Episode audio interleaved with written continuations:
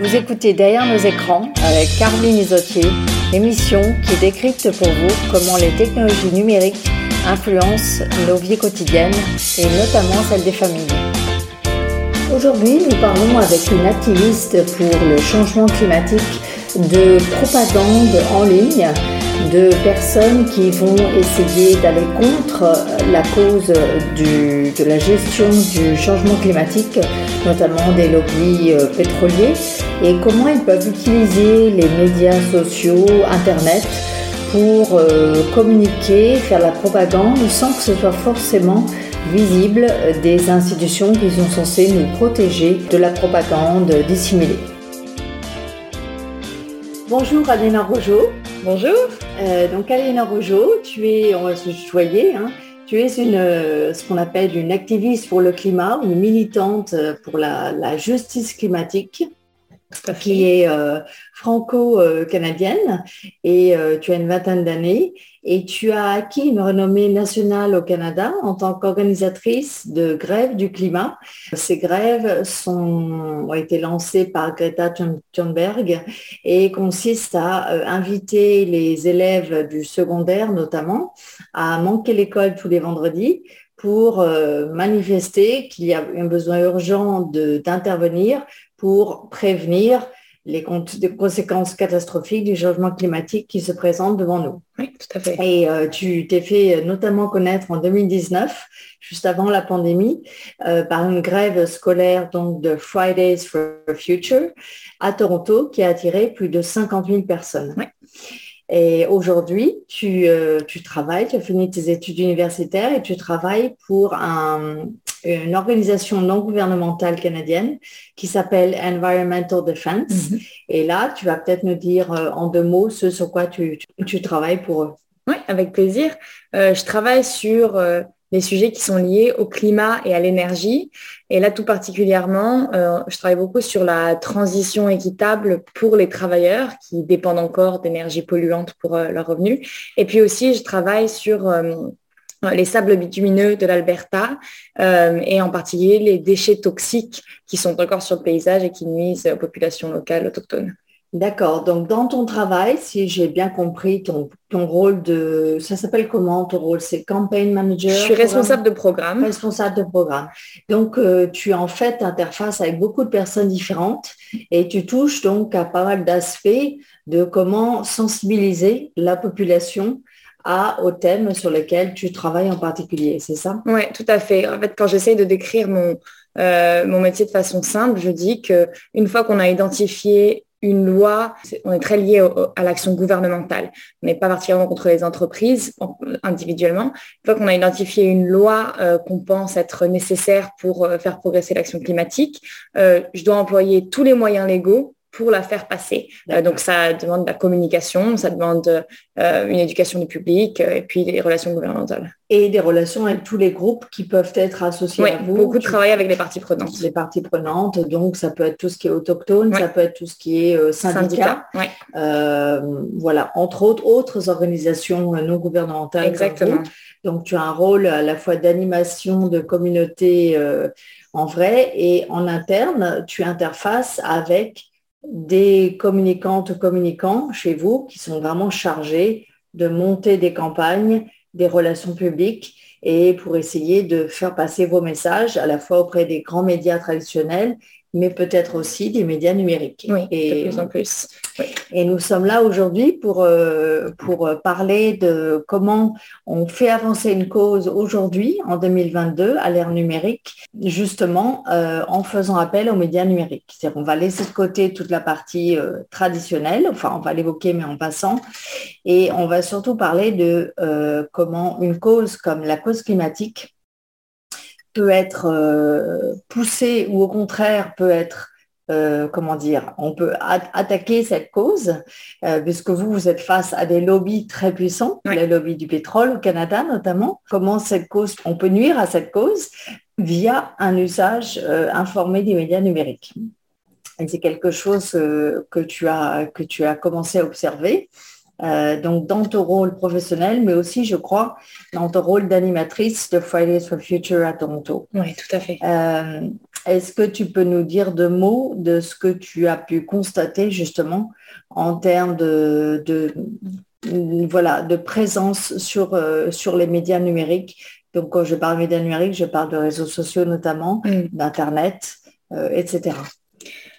Oui, c'est vrai que à la fois dans, mon groupe, euh, que je vais appeler un peu mon, groupe local, mon groupe de communauté, et je dis ça pour qu'on comprenne qu'on a peu de moyens, ce sont tous des bénévoles, euh, mais ce sont beaucoup des jeunes. Mm. Et dans, mon, dans l'organisme pour lequel je travaille, j'ai remarqué la même chose, c'est-à-dire qu'on a, c'est bon, on a réussi à savoir comment faire une communication que je vais appeler quasiment traditionnelle maintenant sur les réseaux sociaux. C'est-à-dire que c'est une communication qui est unidirectionnelle. On poste des choses de notre compte officiel. Fridays for Future Toronto fait ce poste. On a des graphiques qui sont très beaux, très bien designés. Oui, parce que ça, au, début, les ONG ne savaient pas bien ah non. quelles étaient des techniques de marketing digital qui marchaient bien.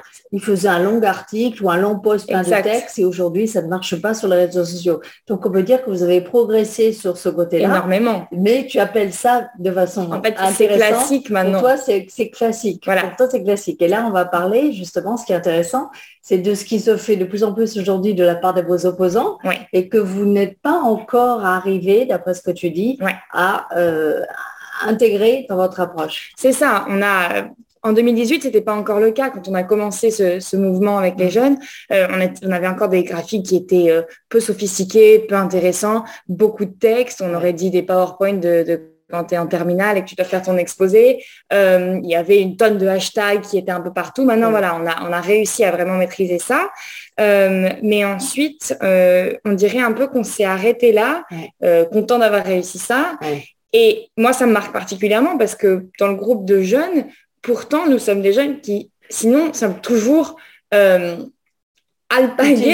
utilisateurs. de ces réseaux sociaux. Et donc, on est, on est constamment visés et ciblés mm. par des communications qui sont beaucoup plus euh, raffinées que ça sur les réseaux sociaux, mais nous, on n'a pas changé notre mode de communication. Et donc moi, ça me marque particulièrement parce que c'est quelque chose que je trouve euh, euh, très fatigant quand on essaye de mobiliser derrière une cause aussi importante et que mm. notre pouvoir, il est vraiment dans le nombre de personnes qu'on arrive à mobiliser. On n'est pas des gens dans le, groupe des jeunes, on n'est pas des gens qui ont une expertise ou quoi que ce soit, donc on a vraiment besoin d'arriver en, grand nombre et donc mm. euh, savoir mm. communiquer, c'est essentiel pour ça. Et, en fait, ce que je remarque pour euh, faire court, c'est que déjà, on, est encore dans une, dans une, une direction, mm. on donne un message en tant qu'organisme officiel, au lieu de, donner, euh, de faire des, plutôt des groupes, des communautés, c'est-à-dire d'avoir un, un compte qui serait vraiment lié à un des sujets du climat, mhm. euh, un des sujets de Fridays for Future ou un des sujets de Environmental Defense. On est encore sur le compte officiel de l'organisation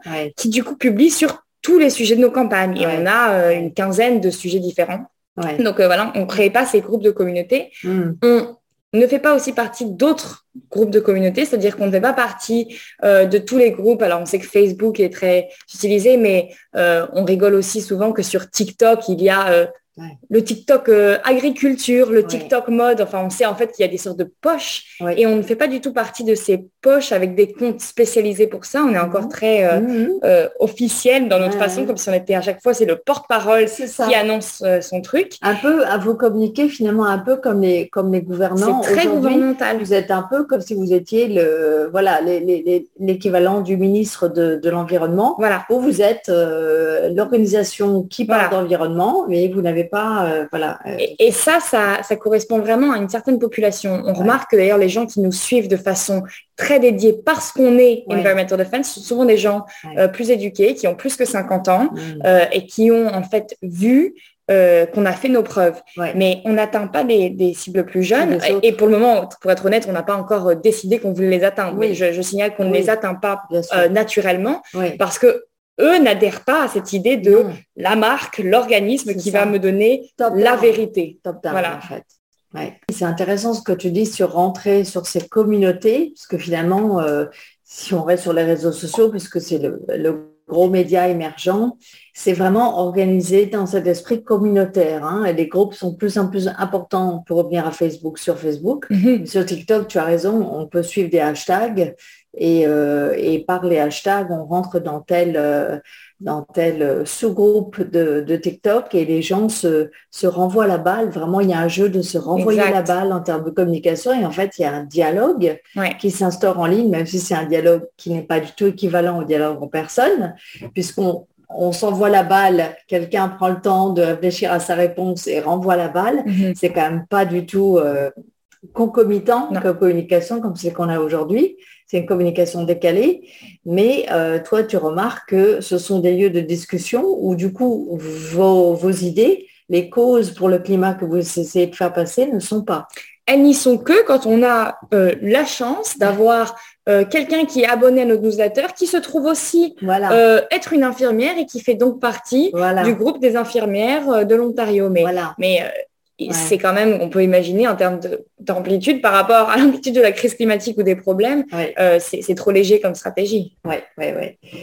Alors là, tu me parles d'une genre de, communication de, guérilla, je dirais, un peu de guerrilla communication, euh, qui n'est évidemment pas du tout facile à gérer au niveau d'une organisation, puisqu'il faut complètement repenser son système de communication. Mais il me semble que tu as vu des exemples de communication qui ne sont pas tout à fait de la communication de, guérilla euh, de la part de vos on ne peut pas dire adversaires, mais enfin des, lobbies du, pétrole qui, eux, se battent pour autre chose que vous, évidemment, parce qu'ils n'ont pas forcément intérêt à ce qu'on parle de, de quitter le, pétrole.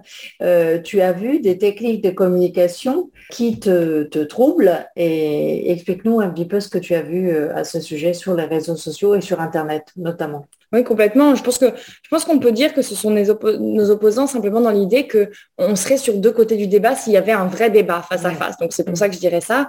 Les techniques qu'ils utilisent, ce sont des techniques euh, qu'on appellerait en anglais astroturfing. En fait, c'est une idée de faux gazon, dans l'idée où les groupes de communautés sont grassroots, vraiment euh, implantés, du, terrain, du, terrain, et les autres seraient du faux gazon, c'est-à-dire qu'ils ne sont pas vraiment du terrain, mais ils font comme s'ils l'étaient. Du carrelage. C'est ça, carrément. Du carrelage sur le terrain, voilà. Comme s'ils comme s'ils y étaient.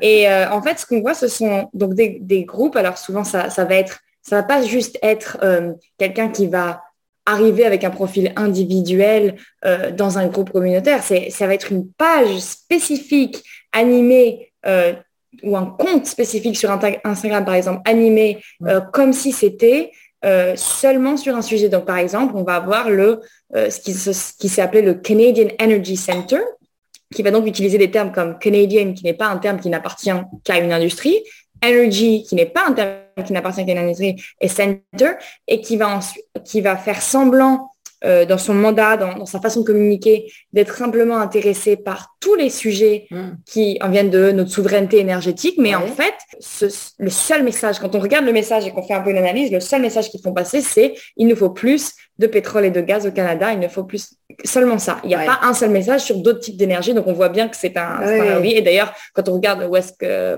qui finance ça, euh, c'est évidemment euh, Cap qui est le plus gros lobby du secteur pétrolier et gazier. Voilà. Donc on remarque ces techniques euh, assez. donc tu remarques ça et on peut comprendre le problème que, que qui se soulève aujourd'hui, c'est que des personnes bien intentionnés sur les réseaux sociaux, monsieur et madame tout le monde, ils vont voir des messages venant du Canadian Energy Center, ils vont se dire, tiens, ça, ça a l'air de gens sérieux, ils ont géré la Trabocite. Hein, oui, puis ça a l'air très officiel, il y a les drapeaux canadiens. Voilà, il y a le drapeau canadien, donc on fait appel à la fierté d'être canadien et canadien. Tout à fait. Et donc, ils vont voir passer des messages sur les réseaux sociaux qui vont sans doute leur dire euh, les jobs en Alberta sont en danger parce que les, écologistes veulent arrêter le pétrole. Et évidemment, euh, ils vont pas se dire tiens, c'est le lobby du, pétrole qui écrit ça. Ils vont se dire c'est le Canadian Energy Center. Exact. Et quel, donc, il y a... problème Quel est le problème avec ça, à ton avis? Pourquoi est-ce que ça, intuitivement, on se dit qu'il y a quand même un petit, un petit truc qui cloche, mais quel est le problème et comment qu'est-ce qu'on pourrait faire et euh, pourquoi est-ce que c'est différent de ce qui existait jusque-là? Le problème, fondamentalement, au-delà de ce qu'on ce qu'on pense ou ce qu'on voudrait pour le futur énergétique canadien, mettons de côté tout le côté cause, le problème, c'est qu'on a des individus qui on le sait, euh, on, peut temps dans la journée pour aller faire la recherche. Des individus qui ont un, voilà, on est occupé, on a tous un travail, de la famille, euh, voilà, Exactement. On a des contraintes. On a des individus qui euh, vont avoir l'impression d'être interpellés par un interlocuteur et en fait, c'est un faux interlocuteur. Donc, c'est vraiment comme si la police venait, je donne un exemple extrême, la police venait taper à notre porte en disant c'est le facteur, mais je veux juste vous poser des questions. Voilà. On est dans une situation, on ne sait pas vraiment qui nous parle.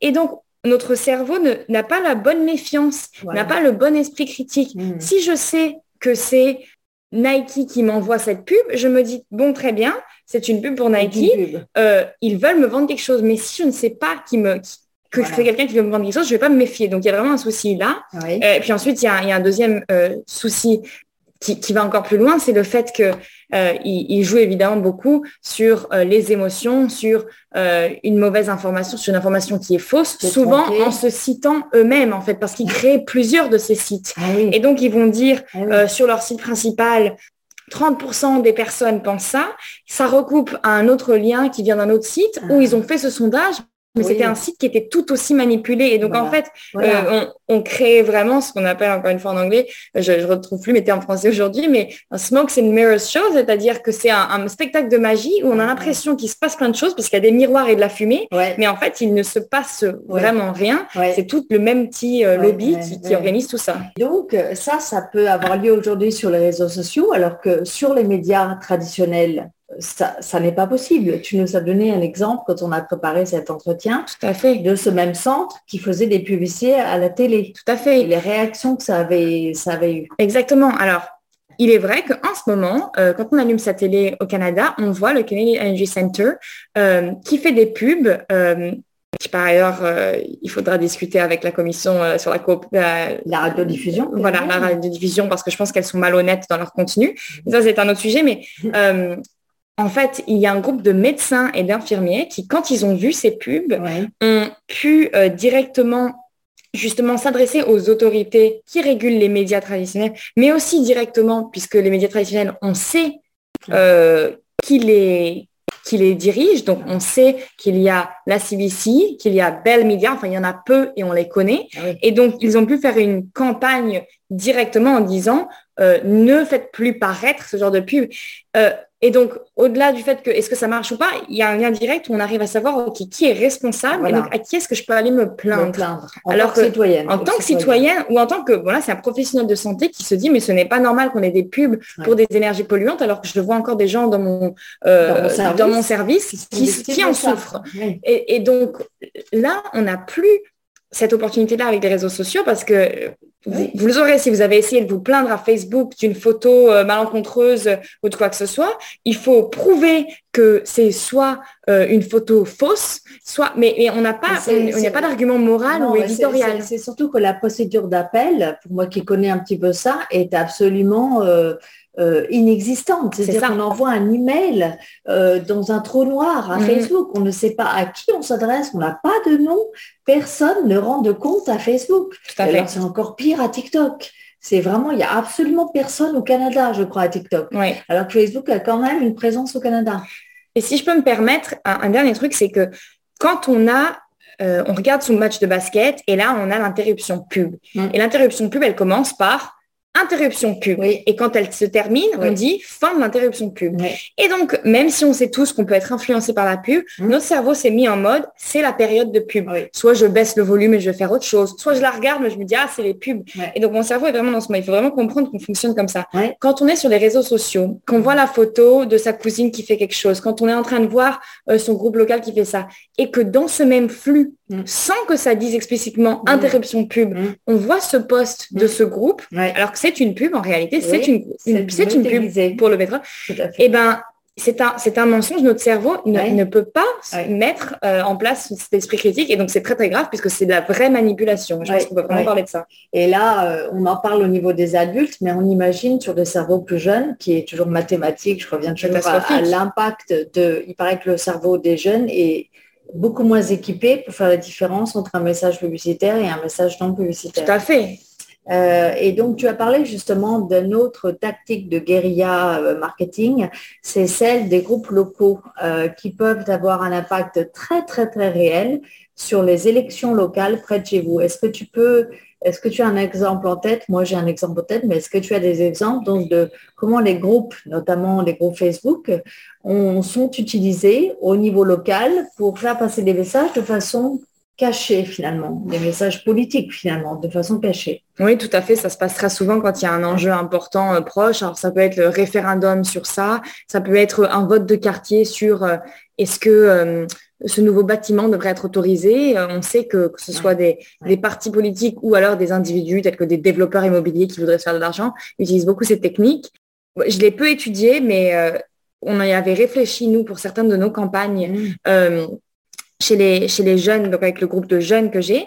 Et en fait, c'est là qu'il y a un vrai problème de ressources, c'est-à-dire que quand on est un vrai groupe grassroots, un vrai groupe communautaire, terrain, on n'a pas les ressources pour être dans 30 groupes de quartier. On peut chacun être un dans notre groupe local de quartier. Alors que quand on est un groupe de, faux gazon, comme on l'a appelé, hein, excusez-nous les termes, mais c'est vrai que c'est un terme que je trouve qui, qui illustre bien la situation on a tout à fait la capacité, puisqu'en fait, on a tout, euh, toute une communauté de, gens qui sont payés toute la journée pour, faire ça. Et, donc, euh, j'ai vu cet exemple. Euh, et encore une fois, le problème, c'est que les, mm. les, autres individus qui sont dans ce groupe ont rejoint le groupe en se disant, ah bah très bien, je vais être avec mes voisins qui partagent ma réalité géographique, qui partagent ma réalité euh, de problèmes d'inflation et de problèmes de ça, alors qu'en fait, ça peut être quelqu'un qui est à l'autre bout du monde, en Russie, exemple. Ou en Russie par exemple, parmi d'autres, et, mais qui peut aussi être dans une réalité tout autre, c'est-à-dire dans, un, euh, dans une belle tour dans le centre de Toronto, alors que vous êtes au nord de l'Ontario et vous avez un problème d'énergie, et, pour faire croire qu'ils vous comprennent alors qu'ils ne vous comprennent pas, parce qu'ils ne connaissent pas, parce qu'il n'y a pas de traçabilité, parce qu'il n'y a pas de supervision au niveau public ces groupes privés font la loi sur leurs médias aujourd'hui. Tout à fait. Et un vide juridique. Et parce qu'il n'y a plus les barrières. Enfin, avant, si vous vouliez que quelqu'un fasse semblant de faire partie de votre communauté, il fallait qu'il prenne l'avion jusqu'à là-bas, qu'il quitte sa famille, euh, qui, donc il fallait les payer très très cher. Et puis, il pouvait le faire. Réunion, une réunion et puis à, deux, trois réunions. Et puis, il fallait surtout qu'il ait beaucoup, beaucoup de temps et de semaines pour acquérir la confiance de tout le monde. Et ça se faisait, mais à une échelle quand même bien, bien plus faible. Alors que là, maintenant, ils peuvent le ah, faire en même temps, copier-coller le message sur tous les groupes euh, et vraiment y aller de façon de masse, euh, mais dans les groupes locaux.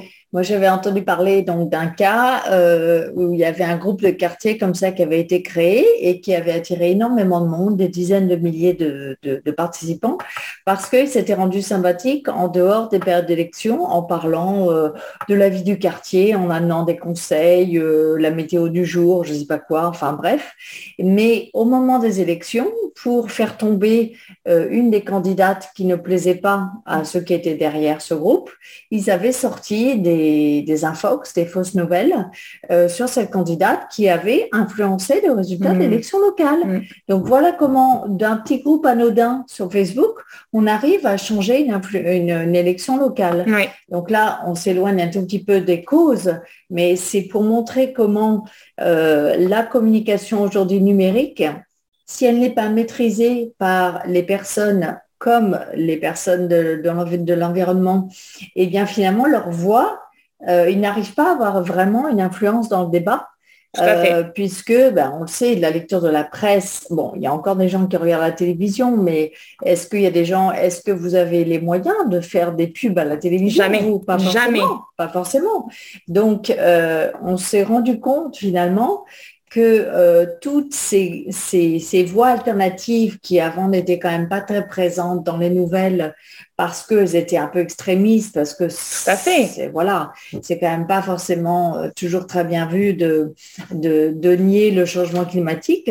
Ces voies alternatives se sont engouffrées dans ces nouveaux médias numériques qui leur offraient un espace de communication complètement euh, vierge et sans aucun contrôle, et que euh, les gens qui sont derrière des causes comme, comme, comme toi et comme ton organisme, comme tes organismes, n'ont pas encore pu se saisir. Euh, donc non seulement vos organismes n'ont pas encore pu se saisir parce que ça demande un changement de paradigme complet, et quelque part, ça vous demande à vous de vous travestir un peu. Exactement. Et est-ce que vous, vous êtes prêt à faire ça? Est-ce que c'est pas difficile de se dire, ah bah moi aussi, je vais un peu me travestir pour communiquer? Oui, mais je trouve que c'est une très bonne question à poser parce que euh, il faut comprendre que ce qui se passe en, ce moment, c'est vraiment le contraire de la méritocratie. C'est-à-dire que pendant un long moment, euh, on, faisait un travail rigoureux de scientifique, on, on arrivait à faire paraître une étude et puis ensuite un groupe environnemental comme Environmental Defense travaille beaucoup avec les scientifiques, mm. allait traduire ce, rapport complet euh, et difficile à comprendre euh, en quelque chose de facile, puis aller aller à la télé et l'expliquer. C'était le, job jusqu'à il, y a dix ans. Et, donc il y a une vraie méritocratie. On fait son travail, on fait ses devoirs et ensuite mm. on peut en parler. Maintenant avec les réseaux sociaux, c'est plus du tout la méritocratie. Au contraire, le plus vite tu peux faire paraître quelque chose, le plus tu gagnes. Et donc normalement on sait très bien que si tu le fais vite, tu fais mal tes devoirs. Et le plus, le plus extrême aussi. Le plus extrême, le plus, choquant. Et puis évidemment, euh, il y a un côté euh, d'une injustice énorme avec le côté, si tu as plus d'argent, mm. euh, c'est encore moins grave que tu n'aies pas fait tes devoirs puisque tu peux y aller. Donc c'est vraiment imaginer un système à l'école où c'est pas celui qui a réussi à, travailler, mais au contraire celui qui est juste qui parle le plus fort, parlait le plus fort et qui a même pu pousser tout le monde pour être devant, devant de la classe. Donc c'est carrément c'est les, les, mauvais garçons qui gagnent. Donc je pense que c'est pour ça que les organismes comme, comme ceux dont je fais partie et ceux avec qui je travaille ont du mal, c'est pas parce que euh, on n'est pas capable ah ou c'est pas parce que on le voit pas. on a souvent ces conversations en interne. c'est juste parce que on se dit mais est-ce que c'est pas un peu cautionner ce système que de commencer à l'utiliser? Et moi, là où j'espère je, faire un peu avancer les, choses, c'est de dire, tout comme j'ai je questionne euh, certains aspects du gouvernement canadien vis-à-vis de leur attitude par rapport aux autochtones, par exemple, eh bien, je passe quand même du temps à essayer de faire changer le gouvernement canadien parce que c'est celui qu'on a actuellement. C'est un peu cette réalité. Est-ce qu'on va être hyper optimiste et imaginer que du jour au lendemain, tout va s'améliorer? Mm. ou est-ce qu'on va essayer de travailler avec le système dans lequel on est? C'est-à-dire que malgré tout, euh, on est dans ce système qui, est tel qu'il est, et se dire, ben, au moins, ne pas laisser, euh, ne pas laisser les autres euh, gagner, parce qu'en fait, se dire, oui, ce système est injuste, j'ai trop peu de pouvoir, du coup, je ne vais pas y participer. Ben, en fait, c'est euh, abandonner le peu de pouvoir qu'on avait au début. C'est ça. Et puis, et puis si, si euh, des, politiques comme Poilièvre utilisent cette communication cachée euh, pour arriver au pouvoir, et ben alors là, votre influence, influence pour faire passer vos, vos causes, elle est sacrément réduite. quoi. C'est-à-dire le problème, c'est que c'est un enjeu démocratique. Il y a des conséquences réelles, hein, des enjeux démocratiques. Bon, bien sûr, sur, sur les élections, mais, mais je pense de façon encore plus grave sur, enfin, pas utiliser, mais mm. une sorte de cohésion sociale. Ça va être de et on le sait, on tout le monde le lit en rigolant. Ah, Noël, c'est devenu de plus en plus dur maintenant que personne lit les mêmes informations. Mais c'est pas drôle parce qu'il y a des vrais, euh, des vraies divisions sociétales. Les gens se sentent de plus en plus seuls, pas parce qu'il n'y a pas beaucoup de monde autour d'eux, enfin, on vit dans des villes très denses, mais parce qu'on est seul dans nos sortes de, de, bulles. De bulles, et, et, ça, euh, c'est aussi un problème. Ça, c'est un facteur de division. Et on dit, on dit qu'en partie, la Russie serait derrière euh, ces messages euh, qui nous divisent sur les réseaux sociaux. Bizarrement, alors que ces réseaux sociaux ont été créés par des grosses sociétés américaines, même californiennes, elles ont été récupérées par euh, la Russie et d'autres, et la, la Chine peut-être. mais mais c'est quand même incroyable de penser que euh, cet outil de communication euh, soi-disant social est en fait asocial et en train de nous diviser, faute d'avoir été régulé. Est-ce que tu vois quelque chose du côté de la régulation ou de l'intervention gouvernementale qui pourrait faire évoluer les choses comme autre euh, Complètement. axe d'évolution? Complètement. Moi, je suis très très en faveur d'une régulation, c'est-à-dire ne pas espérer que Facebook change un jour ou de pas vous demander à chaque individu de s'enlever des réseaux sociaux comme ça ou de vérifier la source. Euh, c'est impossible. Euh, c'est comme si on vous demandait à chaque fois quand vous achetez une voiture euh, de vérifier si cette voiture est vraiment sécuritaire. Non, il y a des lois et il y a des règles pour parce que on n'a pas la capacité de vérifier que chaque morceau de viande qu'on achète n'est pas déjà périmé. c'est bien pour ça qu'on vit en société, qu'on accepte un gouvernement. C'est pas ça que c'est un gouvernement. non, à la base. Et donc, évidemment qu'un gouvernement, il doit déjà être au courant de l'ampleur du problème et je pense que le gouvernement n'est pas encore là. C'est-à-dire, je pense que le gouvernement, il sait qu'il y a une nombre de problèmes, mais n'a pas fait une vraie étude sur mm. euh, à quelle profondeur est-ce que chaque Canadien a été un peu infiltré par cette que ça, c'est quelque chose que j'aimerais bien investiguer auprès du ministre du patrimoine qui, a, qui, a, qui pousse des lois, soi-disant, pour euh, un peu mettre au pas les acteurs des médias numériques comme Netflix, comme YouTube et comme Facebook.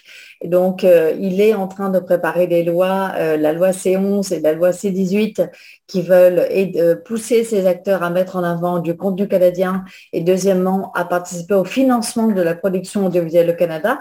Donc, on n'est pas encore à euh, réguler la publicité cachée, etc.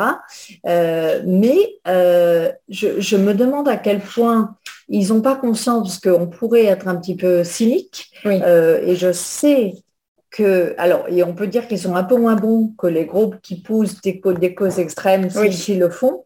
Mais moi, j'ai entendu dire que les gouvernements sont aussi contents d'utiliser aussi les médias sociaux dans des campagnes politiques pour aider dans leur campagne de communication. Je pense que cette différence, c'est que, comme on l'a vu, ils ont dans leur schéma mental, ils ne sont pas forcément prêts à utiliser les tactiques euh, complètement euh, cachées qu'on a évoquées, à s'immiscer dans des tas de complots. Je pense qu'ils ne soient pas encore là. Euh, mais euh, donc, est-ce que quelque part, qu'est-ce qui se passe au niveau de la, dynamique pour que quand même, si toi et moi, on est au courant, je pense qu'ils ont des gens au gouvernement canadien qui sont au courant, ils ont des chercheurs, euh, je connais Taylor Owen à l'université de, McGill, qui regarde quand même beaucoup ça, qui a fait partie de groupes gouvernementaux. Qu'est-ce qui bloque pourquoi est-ce qu'ils ne veulent pas intervenir euh, sur la régulation des médias numériques, tout comme ils le font sur tous les autres médias? Moi, je passe beaucoup de temps à me demander pourquoi est-ce que le gouvernement ne fait pas plus au début d'un problème euh, au lieu d'au milieu ou à la fin. Et bon, euh, c'est peut-être une question que j'espère qu'un jour on la résoudre, mais j'ai l'impression qu'il y a deux choses qui sont peut-être propres au gouvernement d'Amérique du Nord, pas que canadien. Fédéral. mais provincial aussi. C'est-à-dire que il y a un problème de réactivité. C'est-à-dire que mm. euh, ce sont des gouvernements qui se voient comme non pas euh, dans une position de leadership, c'est-à-dire euh, notre peuple nous donne le mandat d'une sécurité et d'une sûreté, eh bien, on va de façon proactive chercher les prochaines entraves à la sécurité. Au contraire, ils attendent en fait que les trois quarts de la population et se plaignent, pour agir, ce qui est bien le contraire de beaucoup de pays qui, de façon proactive, vont se dire, ça c'est un futur problème, notre mandat c'est la sécurité et la sûreté, ça veut dire que ça recouvre les futurs problèmes de la sécurité. De la Donc, je pense qu'il y a un problème de proactivité, le rôle du gouvernement. Mm. Mais ensuite, euh, euh, c'est vrai qu'il y a aussi un problème simplement, c'est que les gouvernements ont souvent un, train de retard euh, sur, sur tout ce qui se passe. Et, puis peut-être enfin se rappeler hein, que c'est une question démographique peut-être aussi. Pour mm. ça qu'on parle beaucoup de diversité, je pense que la diversité dans le gouvernement est très importante. Mm. C'est-à-dire que si on avait plus de personnes qui étaient vraiment encore des communautés ou des, gens qui ne sont pas des qui ne font pas toute leur carrière en politique, euh, ils auraient euh, la ils auraient sa réalisation. C'est-à-dire euh, quand on a des mamans qui voient leurs enfants virer ou changer à cause des réseaux sociaux mm. au gouvernement, les choses changeraient. Si on avait des gens qui sont mm. des qui sont dans les communautés et qui, qui voient la chose, les choses changer autour d'eux. Donc je pense qu'on a aussi un problème où les conséquences de, de, représentativité, en fait. et peut-être de lobbying, parce que toi, dans ton action, tu, tu fais du lobbying, mais au sens noble du terme, c'est-à-dire que tu vas du lobbying, c'est-à-dire présenter, euh, les, rapports, voilà exactement. Voilà. Et euh, bah, il faut il faut peut-être amener ces sujets-là dans l'interaction avec les, les, représentants des gouvernements. C'est évident. Et, d'ailleurs, encore une fois, je, viens de le dire, mais le gouvernement canadien est particulièrement réactif au lieu de proactif, ce qui veut dire que euh, dès lors que mm. vous commencerez, que, n'importe qui qui écoute ici commencera à envoyer, mais ça, ça tient vraiment à rien, ah à envoyer le premier email qui dit, mais qu'en est-il au Canada d'une réglementation des guérillas numériques euh, euh, comme ça Eh bien, cette question, mm. elle va, elle va simple, elle, va quand même venir, venir euh, et on va avoir un, un débat en interne au sein d'un parti d'abord, et ensuite ils vont faire une étude à ah. Où, est-ce que nos membres du parti. Donc, il faut vraiment savoir que... Donc, il faut, il faut s'adresser à ce ministre canadien fédéral qui s'appelle Pablo Rodriguez. En partie. Et qui, euh, qui est responsable du patrimoine canadien. C'est sous son égide qu'est tombée la régulation des médias numériques. Bon, on peut, on voit pas forcément le lien entre patrimoine canadien et euh, publicité ou euh, influence politique, mais c'est comme ça. Ça fait, c'est vrai que le patrimoine canadien est mis en danger euh, par euh, toutes, ces, toutes ces attaques. Et, euh, et, pour rebondir sur ce que tu disais sur le côté réactif du Canada, je peux te confirmer que dans tous les autres domaines de l'impact de sociétal du numérique, le, Canada est en retard.